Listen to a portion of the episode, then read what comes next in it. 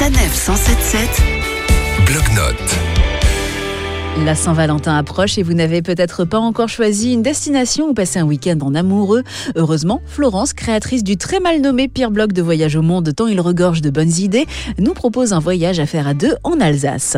Bonjour Florence. Bonjour. Alors pour commencer, présentez-nous la ville où vous nous emmenez, Célestat. Célestat, c'est une ville qui est bien connue en Alsace déjà parce qu'elle est pile entre les deux départements, donc le Bas-Rhin et le Haut-Rhin. On raconte que c'est là d'où vient le sapin de Noël. C'est aussi un lieu, on a des super euh, beaux bâtiments, on a le château d'eau qui date de 1906 qui est magnifique, il y a de très belles églises et puis il y a la bibliothèque humaniste qui rassemble des manuscrits médiévaux et des imprimés qui datent du 15e et du 16e siècle. C'est donc une ville chargée d'histoire mais qui possède un parcours d'art contemporain avec une œuvre que vous recommandez à tous les amoureux. Elle s'appelle Point de rencontre le rêve. C'est euh, une œuvre de l'artiste turc Sarkis. Il est tombé sur les remparts de la ville et ça a été le coup de cœur et il s'est dit ah bah c'est là que je vais installer mon œuvre. Et il a une idée Sarkis, c'est de relever le nombre de plaques de Donc il y en avait à l'époque 310, c'était dans les années 90 et il a décidé de créer 310 autres plaques mais avec des noms un peu plus romantiques qu'il a affichés euh, ensuite sur les, les, restes des remparts. Donc ça donne euh, vous êtes amoureux, nu, mère de la nuit. Ça donne envie de réinventer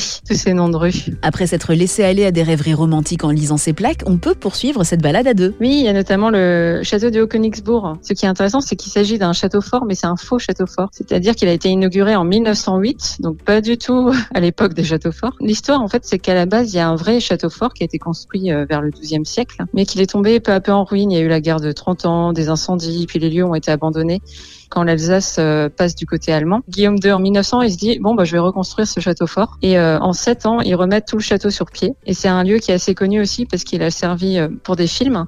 Jean Renoir y a tourné La Grande Illusion. Il y a aussi le cinéaste japonais Miyazaki qui est venu s'inspirer pour le château ambulant et les équipes des films du Seigneur des Anneaux qui sont venus aussi pour s'inspirer de cette architecture de château fort. Merci beaucoup Florence. Vous nous rappelez l'adresse de votre blog où on peut découvrir le romantisme de Célestat Oui, alors c'est le pire blog de voyage au monde, tout Et nous, on se donne rendez-vous la semaine prochaine au cœur de la campagne normande. Retrouvez toutes les chroniques de Sanef 177 sur sanef177.fr.